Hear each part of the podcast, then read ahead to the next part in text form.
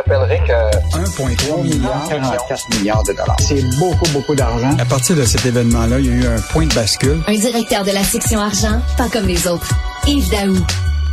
Alors, Yves, tu veux nous parler de Rio Tinto?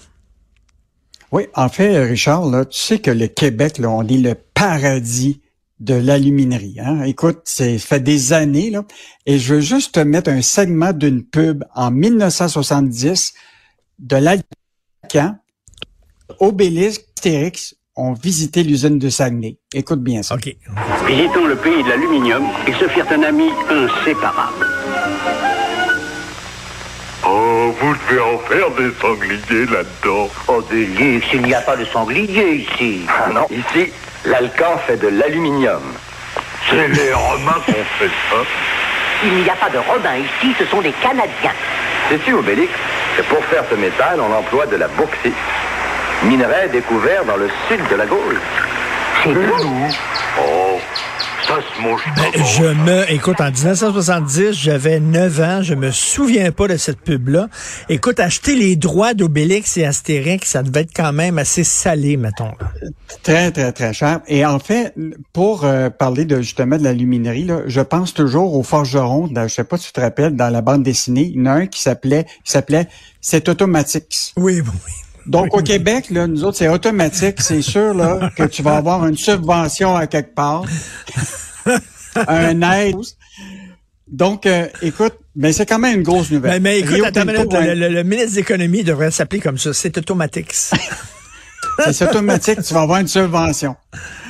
Euh, écoute, Rio Tinto, là, c'est une compagnie euh, anglo-australienne qui euh, va investir 1,4 milliard pour agrandir euh, l'usine d'Arvida.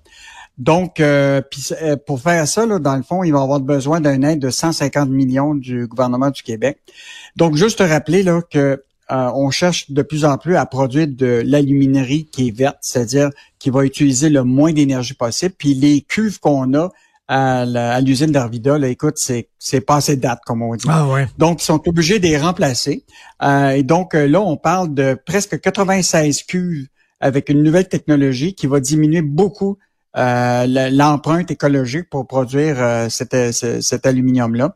Et donc, là, ce que ça représente, c'est évidemment une nouvelle usine qu'ils vont construire. Écoute, pendant la construction, c'est presque 1000 travailleurs juste pour la construction.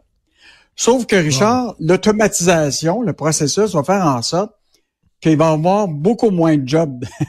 tu comprends-tu? Pour quand ça va être permanent. Écoute, on estime qu'entre 300 et 350 jobs pourraient être affectés Ah oui, par ça va être des robots. automatisation. Ben, écoute, il va y avoir une espèce de d'automatisation de cette usine-là. Et donc, là, tu sais, je sais pas, là, le deal qui est annoncé hier de l'aide de 150 millions, qui est un prêt encore pardonnable, comme on sait, là, il va être lié à quoi si on automatise les jobs, puis que là, c'est plus des garanties de job. Ça va être une... Et là, hier, il dévoilait pas du tout euh, Ben oui. la- la- la- cette information-là. Mais je te rappelle quand même que l'industrie de l'aluminium, c'est important. hein. On est responsable de 90% de la production d'aluminium au Canada. Écoute, on est le 70% de la production en Amérique du Nord. Écoute, on a cinq alumineries au Québec. Écoute, il y a eu Hmm. des emplois directs et indirects qui sont liés à ça.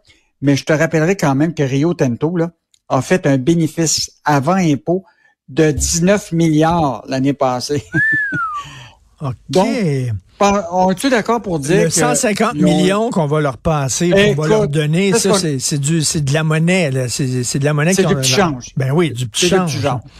Mais ils l'ont eu parce que évidemment euh, c'est c'est assurance euh, là, c'est sûr que tu vas l'avoir ton ton, ton, ton- ta subvention. C'est automatique. Mais, euh, c'est- C'est automatique.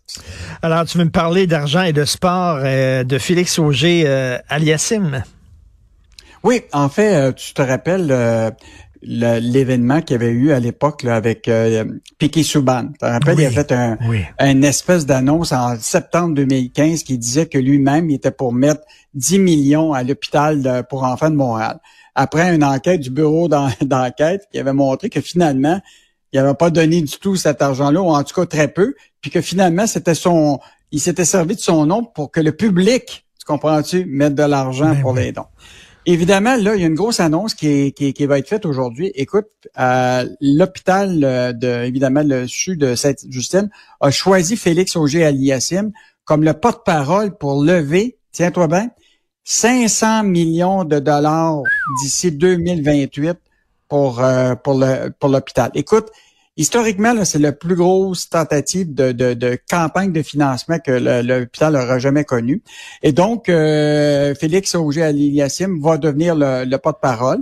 L'attachement euh, émotif des Québécois, c'est beaucoup envers le hockey. Hein. Piquet Souban, c'était le hockey. Il y avait quelque chose qui venait nous chercher. Je sais pas si c'est bien sûr, Félix Auger-Aliassime, il est très connu, mais peut-être pas autant. Mais le cas, est quand même, mais pas autant, mais il en demeure pas moins qui est quand même le dixième meilleur joueur ben au monde de tennis. Ben Et donc, c'est quand même un, visage qu'on voit publiquement de plus en plus. Mais on a posé la question à, Félix parce qu'on a fait l'entrevue directement de Monaco parce que lui est devenu un résident de, de, Monaco. Là. Puis on lui a demandé là, par rapport à Piquet Souban ce qui est arrivé. Puis là, il a vraiment répondu, c'est important d'être authentique et transparent dans tout ça. Je veux pas créer de fausses attentes. Pour l'instant, je suis pas de parole, mais ça va devenir naturel que moi-même, peut-être que je vais être obligé d'en faire un don à un moment. Euh, donc, euh, quand même, euh, une nouvelle intéressante. Donc, ça, c'est pour quel hôpital? L'hôpital le CHU de Sainte-Justine. OK. Il est à Monaco, lui. non, non, mais tu me vois venir. tu, me vois venir. Il est à Monaco. Pourquoi? Parce qu'il paye moins d'impôts à Monaco. Et comment on paye nos hôpitaux, nous autres, avec des impôts? Fait que le gars qui dit investissez puis donner de l'argent à l'hôpital, lui, ça va à Monaco pour payer moins d'impôts. Désolé, j'ai un petit problème avec ça, moi. Euh, je suis bien d'accord. Et je veux juste te rappeler que lui-même, euh, Félix Auger Aliassim, sa prime totale de l'ATP sur les cinq dernières années, c'est autour de 10 millions de dollars qu'il a fait. OK. Donc, euh, c'est sûr qu'en étant à Monaco, puis Monaco, je te rappellerai quand même, euh, c'est pas compliqué, là. À Monaco, là, il existe ni de taxe foncière, ni de taxe d'habitation. Puis en plus, il n'y a pas de bénéfice, exonération totale en matière d'impôts sur les revenus. Euh, c'est pour ça qu'il est allé là. Et puis, tu sais, si tout le monde faisait comme lui, il y aurait plus beaucoup d'argent pour financer notre système de santé.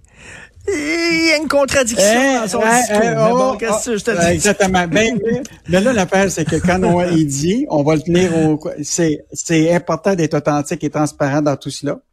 On verra pour la suite des, des, choses. Rapidement, euh, la chronique de Michel Gérard, euh, où vont vos impôts? En fait, euh, ce que pose Michel ce matin là, comme question, c'est que, Richard, actuellement, là, il y a un programme d'aide aux entreprises qui a été fait par Trudeau de 48 milliards de dollars. Ben, imagine-toi que beaucoup de ces entreprises-là qui sont pas capables au 31 décembre de remettre ce prêt-là. Donc, tu as 10 milliards à risque de gens qui sont d'entreprises qui sont pas capables de rembourser. Et donc là, il y a une course folle pour demander au gouvernement de reporter d'un an euh, cette, cette, cette subvention-là. Et donc, euh, là, aujourd'hui, le gouvernement Trudeau est vraiment dans une situation difficile où jusque 10 milliards, là, Richard, à risque. C'est tu prendrais-tu, toi, 10 milliards? C'est énorme, sur 48 milliards. Donc, euh, puis on sait là, que les entreprises, là, même si on dit qu'une certaine reprise, il y en a beaucoup là-dedans, là, qui vont être obligés de remettre ce prêt-là. Parce que tu te mhm. rappelles-tu, c'est un prêt sans intérêt, mais aussitôt que tu rembourses ce prêt-là, l'idée, c'est qu'une portion de ce prêt-là, qui était dans, au maximum 40 000, tu pouvais garder en 10 et 20 000 tout, automatiquement sans devoir euh, de l'argent au gouvernement. Et là, la question, c'est que là, là, au 31 décembre, ils doivent rembourser ce prêt-là. Et là, je comprends très bien que ça ça arrivera pas pour plusieurs de ces entreprises. Ah, c'est pas des prêts pardonnables, malheureusement. Merci beaucoup. Bonne semaine. Ben, bonne semaine. On se reparle demain. Bonne journée. Salut, Salut Merci à l'équipe formidable avec qui je travaille. Merci beaucoup, euh, Charlotte Duquette, pour ton excellent travail à la recherche. C'est très apprécié. Merci beaucoup à la réalisation, à la régie. Même chose, Jean-François Roy. Merci beaucoup. C'est Benoît Dutrizan qui prend la relève. On se reparle demain à 8h30. Passez une excellente journée.